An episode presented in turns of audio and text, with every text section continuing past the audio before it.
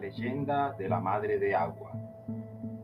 Cuenta la leyenda que en los manantiales, quebradas y ríos cristalinos de Colombia se aparece la Madre de Agua, un fantasma con figura de una hermosa doncella. Tiene el cabello dorado como el oro, la piel muy blanca, ojos verdes como la esmeralda y grandes como el firmamento.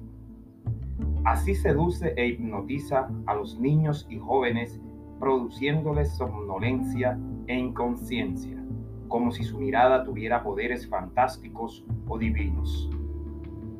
Dicen que en el día el rostro de la Madre de Agua es luminoso como el sol, transmite poder, gloria y espiritualidad, y en la noche su cara alumbra como la luna e invita a la imaginación y a la fantasía. Lo cierto dice que su cuerpo muestra una personalidad dominante, fuerte y musculosa.